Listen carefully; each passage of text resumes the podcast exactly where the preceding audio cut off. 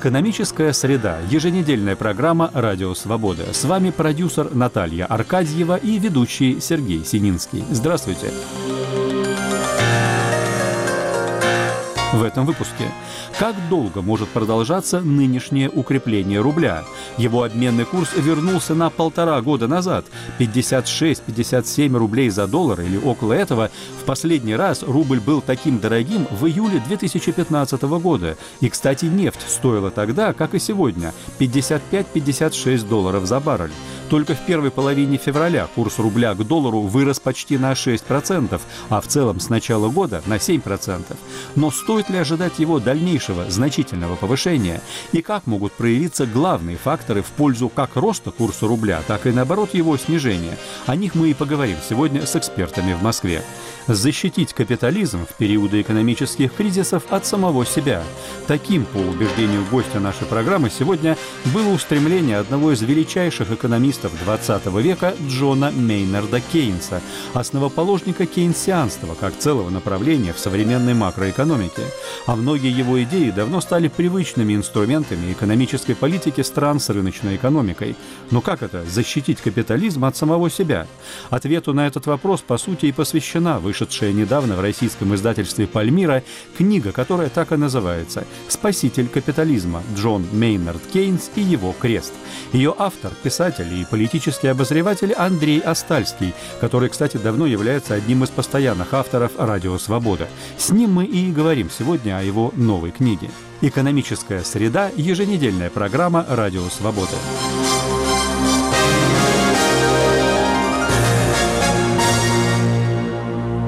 Цены на нефть, главный фактор курса образования рубля, несмотря на все колебания в последние недели, в итоге практически не изменились, если сравнивать с уровнями как начала года, так и начала февраля, тогда как курс рубля за это же время укрепился более чем заметно. С одной стороны, стоит говорить о существенном притоке на российский рынок капиталов международных инвесторов, привлеченных сохраняющимися в России высокими процентными ставками. То есть по сравнению с другими рынками, где ставки ниже, российские обещает куда большую прибыль на вложенные в него доллары или евро, а их сначала необходимо перевести в рубли, чтобы купить потом те же российские гособлигации, например. Эти операции и оказывают в последние недели значительную поддержку рублю. С другой стороны, начиная с 7 февраля, Центральный банк России начал ежедневные покупки валюты для Министерства финансов в рамках так называемого временного бюджетного правила. Пока нефть стоит дороже 40 долларов за баррель, эти покупки будут продолжаться. И в отличие от продаж валюты зарубежными инвесторами, покупки для Минфина – это фактор уже ослабления рубля. Но в какой мере эти два разнонаправленных фактора могут перекрывать друг друга в своем влиянии на курс рубля? Наш первый собеседник в Москве – главный экономист Альфа-банка Наталья Орлова. Рынок в некотором смысле сам дает ответ, потому что мы видим, что с момента, когда Минфин объявил о начале покупок и начал их проводить, пока никакого ослабления курса не происходит. Это означает, что приток, видимо, портфельных инвестиций, портфельного капитала, он существенно пока превосходит масштабы покупок Минфина и собственно говоря, это, на мой взгляд, является, конечно, основным фактором в пользу укрепления курса, который мы сейчас наблюдаем. Руководитель управления рыночных исследований инвестиционно-финансового дома «Капитал» Константин Гуляев. Конечно, рынок нам показывает, что первый фактор, то есть игра на разнице в ставках, он сейчас гораздо важнее, чем второй фактор покупки страны Минфина. Ну, такие ставки доходности, которые сейчас сохраняются на российском рынке, таких доходностей мало где найдете. Но для того, чтобы вложиться в российские активы, нужен рубль. Поэтому мы видим отсюда приток спекулятивного капитала, который покупает рубль. И это, наверное, один из основных факторов укрепления рубля на текущий момент. И это было видно, потому что после заседания Центробанка, когда стало понятно, что ставку Центробанк не намерен понижать и даже, может быть, не будет понижать в первом квартале, а лишь только, наверное, в первом полугодии, эти операции, они усилились. А фактор покупок валюты со стороны Министерства финансов возник только в начале февраля. Фактор Минфина – это фактор незначительный. Покупки примерно сумма 100 миллионов долларов при дневном обороте в среднем среднем около 5 миллиардов долларов на российском валютном рынке. Это всего лишь 2%, чуть больше, поэтому при осторожных покупках это, в принципе, незаметный фактор. Единственное, что, конечно, о нем вспомнят, когда рубль развернется и спекулятивно пойдет уже в другую сторону. Тогда, конечно, припомнят и фактор Минфина. Тогда обратимся к другой паре факторов курса образования рубля, более фундаментальных. С одной стороны, цены на нефть остаются на относительно высоких уровнях. Более того, в значительной степени, насколько можно судить, выполняются международные соглашения о сокращении нефтедобычи. По идее, это поддержит цены на нефть, а значит и курс рубля. С другой стороны, сам российский госбюджет на 2017 год сверстан, исходя из гораздо более низких, чем нынешние цен на нефть, лишь 40 долларов за баррель, и, соответственно, среднего курса рубля к доллару аж на 17% более низкого, чем он есть сегодня. То есть бюджет предусматривает большие рублевые доходы. Наталья Орлова, Альфа-банк. Здесь э, важно просто понимать такой простой факт, что, к сожалению, укрепление валютного курса сокращает объемы рублевых доходов Минфина от нефтяного сектора. Просто, так сказать, для понимания масштаба у нас бюджет 2016 года был сбалансирован при цене на нефть приблизительно порядка 75 долларов за баррель. То есть это была цена на нефть, которая была необходима для того, чтобы бюджет был бы бездефицитным. Если курс у нас укрепится, например, до 50 рублей к доллару вот в этом году, то бюджету российскому необходимо будет, чтобы цена на нефть выросла до 85 долларов за баррель, чтобы бюджет был сбалансирован сбалансирован. То есть укрепление курса означает, что нужен дополнительный рост цен на нефть, который как бы компенсирует негативный эффект. И проблема заключается в том, что даже при текущей цене на нефть или там при цене на нефть 60 бюджет все равно остается дефицитным. И укрепление курса дополнительно увеличивает вот этот дефицит бюджета. Константин Гуляев, инвестиционно-финансовый дом «Капитал». Мне кажется, что сейчас, если соотнести рубль и стоимость нефти, то, в принципе, оценка нефти в рублях, она достаточно адекватна. И, в принципе, этот уровень в пределах зоны комфорта для бюджета. Может быть, конечно, Минфину хотелось рубль более слабым к доллару иметь и, соответственно, оценку нефти в рублях более высокую. Но, в принципе, ничего такого экстремального в текущих значениях нет. Тем более, что перестраховались и бюджет сверстали по цене значительно более низкой, чем сейчас.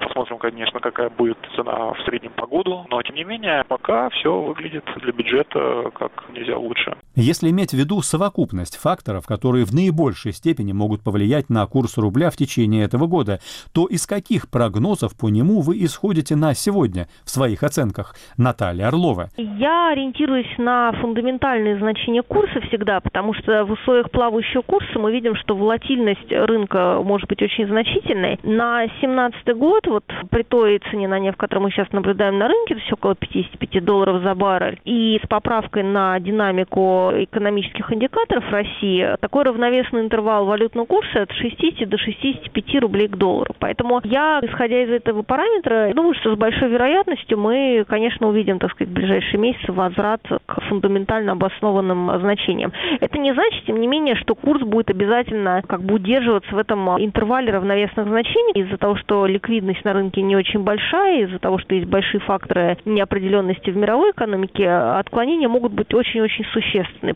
Константин Гуляев. В своих расчетах на конец года мы довольно консервативны, и пока, учитывая даже текущий такой позитив и на фондовых рынках, и в рубле, мы пока прогноз не меняем. Ожидаем к концу года соотношения доллар-рубль 68. Во-первых, у нас сохраняется бюджетная проблема. Нельзя сказать, что бюджетный дефицит будет такой же острой проблемой, как был в прошлом году, но тем не менее есть определенный дефицит, его нужно как-то финансировать, и, безусловно, более мягкий курс рубля, он будет способствовать этому процессу. Во-вторых, я совершенно не уверен, что эта эйфория, которая сейчас наблюдается на фондовых рынках и, в общем-то, такая стабильность железобетонная на рынке нефти, она сохранится весь год. Я думаю, что и на рынке нефти, и на фондовых рынках мы увидим в течение года и коррекционное движение, которое вполне может быть довольно значительным. Все это очень будет влиять сильно на курс рубля, и то, что мы видим сейчас, это скорее близко к максимальным значениям рубля к доллару, чем к его минимальным значениям, и движение может быть обратно довольно резким, и вот этот уровень где-то в районе 68 рублей за доллар, он, наверное, более, скажем так, вероятен, чем 58 или даже более какие-то крепкие значения рубля. Спасибо. Напомню, на наши вопросы отвечали в Москве главный экономист Альфа-банка Наталья Орлова и руководитель управления рыночных исследований инвестиционно-финансового дома «Капитал» Константин Гуляев. Экономическая среда. Еженедельная программа «Радио Свобода». Продолжаем выпуск. Защитить капитализм в периоды экономических кризисов от самого себя. Таким, по убеждению гостя нашей программы, сегодня было устремление одного из величайших экономистов XX века Джона Мейнарда Кейнса, основоположника кейнсианства как целого направления в современной макроэкономике. А многие его идеи давно стали привычными инструментами экономической политики стран с рыночной экономикой. Но как это – защитить капитализм от самого себя? Ответу на этот вопрос, по сути, и посвящена выше вышедшая недавно в российском издательстве «Пальмира» книга, которая так и называется «Спаситель капитализма. Джон Мейнард Кейнс и его крест». Ее автор, писатель и политический обозреватель Андрей Остальский, который, кстати, давно является одним из постоянных авторов «Радио Свобода». С ним мы и говорим сегодня о его новой книге. Андрей, если оглянуться на экономическую публицистику в России за четверть века новейшей ее истории, то по прочтении большинства публикаций на тему условно «рынок» или «государство в экономике» у обычного читателя складывалось представление о неких двух полюсах. На одном – теория Кейнса, которая, мол, о необходимости дирижизма государства в экономике. На другом полюсе – теории Фридриха фон Хайека и Людвига фон Мизиса, то есть австрийской экономической школы, или американского экономиста текста Милтона Фридмана, а это все, мол, о невидимой руке рынка, которая в итоге сама все расставит по местам.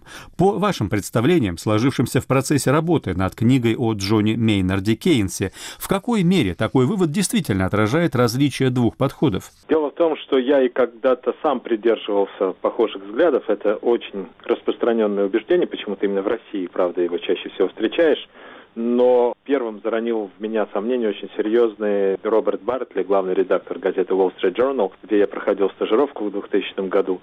И он как раз обратил мое внимание на то, что противопоставление кенсианства и монетаризму и в некоторой степени другим школам, таким как неоклассики и австрийская школа, в общем-то неверно, не точно как минимум. Это не есть две какие-то полные крайние противоположности, не два полюса. Иногда говорят про Кейнса, что он третий путь предложил, что-то такое в середине между вот дирижизмом, максимальным государственным вмешательством, чуть ли не социализмом и капитализмом. С этим я не согласен, и в книге стараюсь доказать, что Кейнс предложил вполне себе даже капиталистический путь.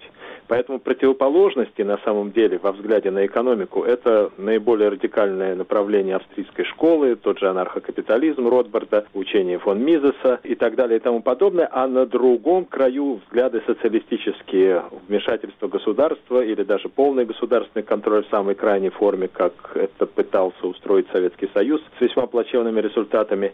А Кейн же абсолютно защитник и спаситель капитализма в значительной степени, как мне кажется.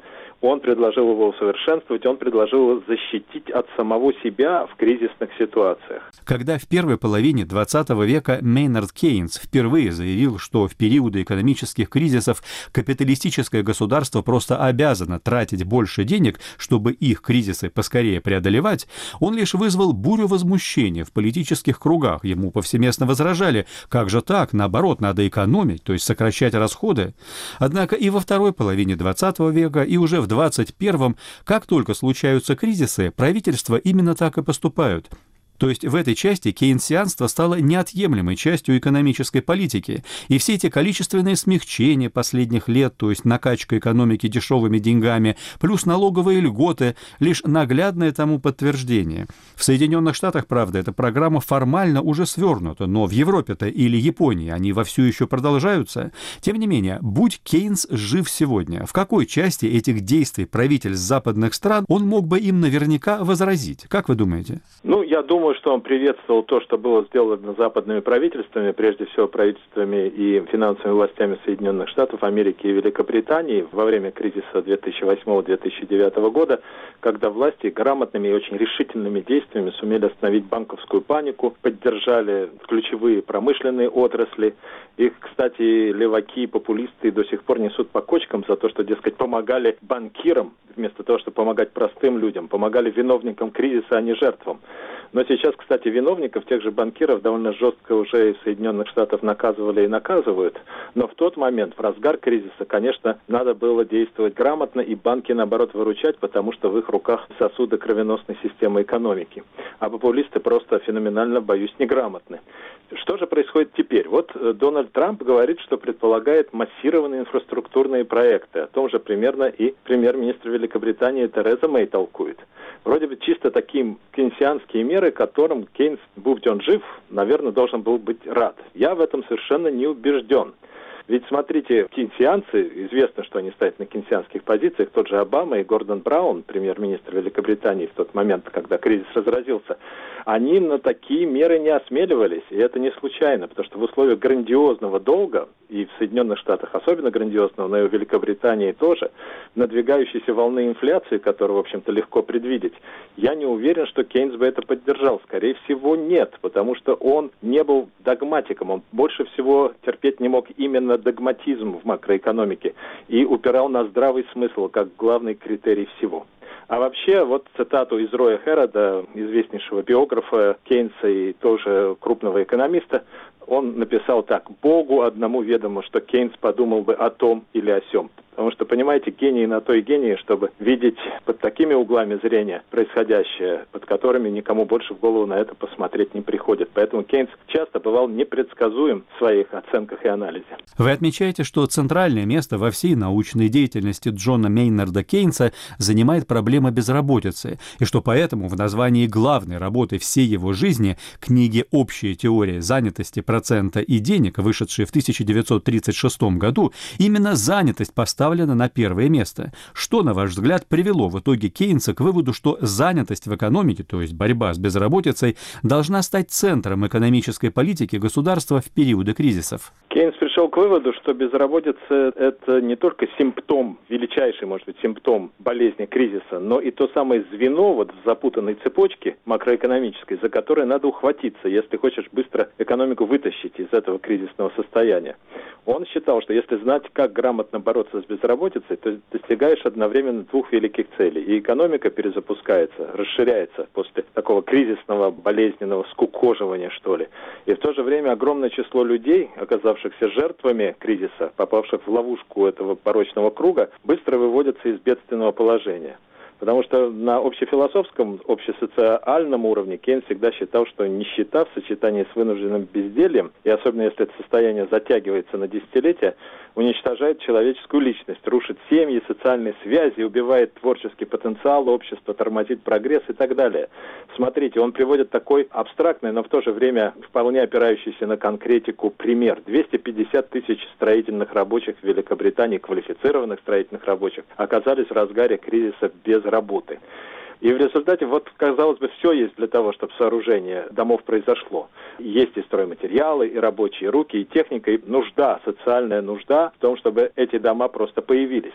Не достает только одного – вложения денег инвестиций. Если государство возьмет для этого деньги в долг, то оно уменьшит безработицу на 250 тысяч человек, оживит деятельность строительных компаний, частных, кстати, поможет потребителям получить жилье по доступной цене.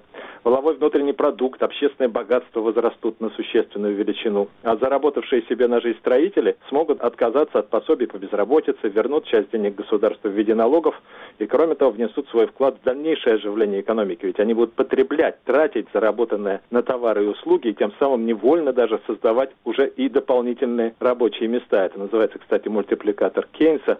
Его разработал математически, описал его любимый ученик Ричард Кейнс, но это отдельная тема. И Кейнс издевается над политиками, которые объявляют, что финансовое благоразумие, политическая мудрость не позволяют найти средств на такие программы. Один из главных выводов, к которому приходишь, читая общую теорию Джона Мейнарда Кейнса, пишете вы, сводится к тому, что на самом деле экономика – это не про цифры, а про психологию. Поясните, пожалуйста, свой вывод. Речь идет о различных теориях потребительского поведения, за которые присуждены уже несколько Нобелевских премий по экономике, или о другом? Нет, эти теории потребительского поведения, это, конечно, очень важные вещи, они помогают пониманию экономических механизмов в наше время, но все-таки это частный случай. А сам Кейнс имел в виду нечто более гораздо широкое он говорил о том, каковы действия агентов экономического процесса. Это в значительной степени попытка отгадать будущее. Ожидания, на какую доходность, например, рассчитывают предприниматели от вложенных инвестиций, а от банковского вклада или от облигаций, каковы ожидания изменений в процентной ставке, или какого ожидают люди движения цен, заработных плат, чего ждут в ближайшем будущем, дороговизны или снижение цен наоборот. И от этих массовых настроений зависит очень часто, куда пойдет экономика, вверх к сияющим высотам очередного подъема и стойкого роста, или покатится вниз в пропасть рецессии, в ад депрессии, и Кейнс считал, что чрезвычайно важно победить то, что он называл темными силами времени и невежества, за которыми скрыто будущее. Но психологически человеку и мешают, и помогают так называемые animal spirits. Это вот термин, который Кейнс ввел дух зверя, если переводить благообразней, животные, может быть, начало. Именно из-за них люди ведут себя нерационально, что бывает худо. Но, с другой стороны, они же могут служить спасением для всего общества, когда надо, вопреки пессимистическим прогнозам, даже вообще вопреки логике, нырнуть с головой в омут, надеясь выплыть с призом в руках, то есть поддаться азарту предпринимательского риска. И иногда в разгар жестокого кризиса на эти самые animal spirits вообще вся надежда. В 1919 году на Версальской конференции итогам Первой мировой войны Кейнс предложил неожиданную схему выплаты Германии репараций странам-победителям. Не деньгами, которых у проигравшей Германии явно не хватило бы, а специальными облигациями. Хитрость же заключалась в том, что гарантии по этим бумагам предоставляли бы не только сами побежденные страны, но и победители в войне, что сразу сделало бы облигации более чем ликвидным финансовым инструментом. Предложение в итоге было отвергнуто по политическим причинам. Но, например, почти сто лет спустя практически эту же схему использовали для создания антикризисного фонда Европейского Союза, того самого, средствами которого недавно выводили из долговых кризисов Грецию или Португалию. Однако нынешние облигации процентные, что увеличивает будущие платежи стран-должников, тогда как Кейнс предлагал тогда для Германии беспроцентные ценные бумаги.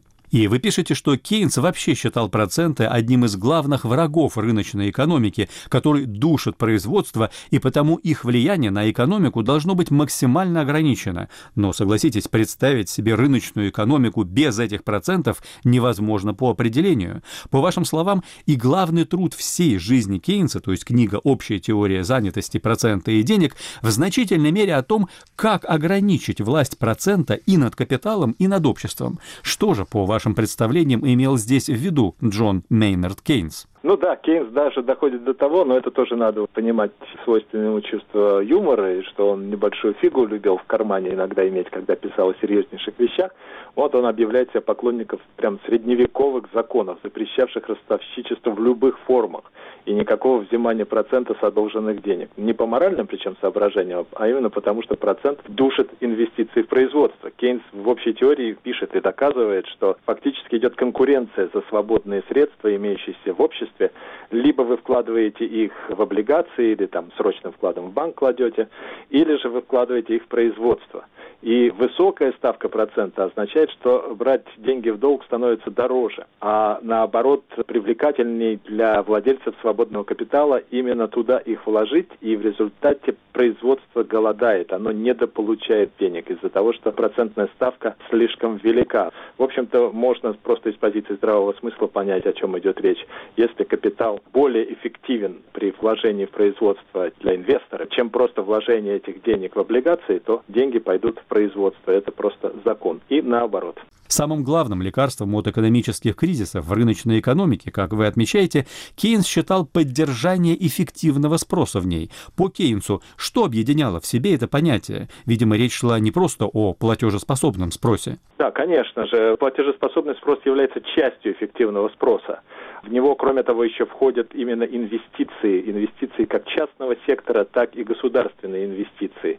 И вот отношение именно к государственным инвестициям, оно и отделяет очень сильно Кейнса и от австрийцев, и от неоклассиков, поскольку те считают, что когда государство начинает само заниматься инвестированием в производство, то оно как бы отбирает эти деньги у частного сектора косвенным образом. То есть это перекладывание тех же средств из одного кармана общества в другой. Но Кейнс доказывал, на мой взгляд, весьма убедительно, что это не так что на самом деле государство часто имеет возможность как бы одолжить деньги у будущего и таким образом помочь обществу выскочить из кризиса, а потом уже все это может быть нормализовано, государственный долг может погашаться, погашаться постепенно в нормальных условиях, когда кризис уже преодолен. А вот в этот болезненный момент необходимо следить за уровнем эффективного спроса, который, повторяю, включает в себя спрос потребительский и инвестиции, и те, и другие, государственные и частные. Если частный сектор не справляется с этой своей ролью, то ему должно прийти государство на помощь. И это будет вовсе не социализм, а наоборот усовершенствованный капитализм. Ведь именно от эффективного спроса, вот от всей этой совокупности поступающих в общество денег, зависит количество труда, это я цитирую Кейнса, которое предприниматели решают нанять. Если вернуться к проблеме занятости в экономике, вы пишете, что по убеждению Кейнса ее решение постепенное, не подменяя тонкие рыночные механизмы тотальным государственным регулированием, спасало капитализм от воздействия марксистского яда. Что здесь имелось в виду? Как вы это понимаете? Кейнс имел в виду, что именно проблема безработицы является фактором роста социальной напряженности, который открывает ворота для катаклизмов, в худших случаях для революций, для прихода к власти тоталитарных идей, будь это нацизм, который тоже, в общем-то, на самом деле был национал-социализмом, или же большевизм. Известна его цитата «Авторитарные государственные системы наших дней якобы решают проблему безработицы, отказываясь от эффективности и от свободы». Я в скобках замечу, Кейнс достаточно много писал о том, как функционирует социалистическая система в Советском Союзе и отмечал прежде всего ее крайне низкую эффективность. И так, отказываясь от эффективности и свободы ради того, чтобы решить проблему безработицы. Но, продолжая цитату, существует возможность с помощью правильного анализа вылечить эту болезнь, сохранив при этом и свободу, и эффективность. И эту, в общем-то, фразу можно считать эпиграфом ко всей нашей сегодняшней с вами беседе. Сергей. Спасибо. Напомню, на наши вопросы отвечал Андрей Остальский, писатель и политический обозреватель. Мы говорили о недавно вышедшей в России новой его книге «Спаситель капитализма» Джон Мейнард Кейнс и его крест.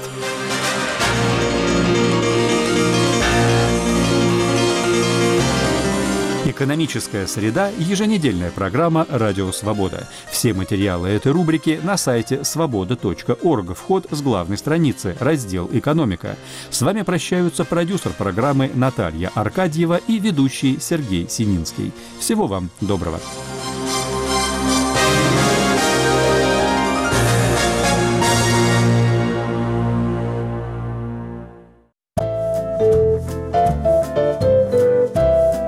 Радио «Свобода» на этой неделе 20 лет назад. Архивный проект. Самое интересное из нашего общего прошлого. Незаконченная история, незажитые раны, все еще живые надежды. Могла ли Россия пойти другим путем? Слушайте сразу после выпуска новостей.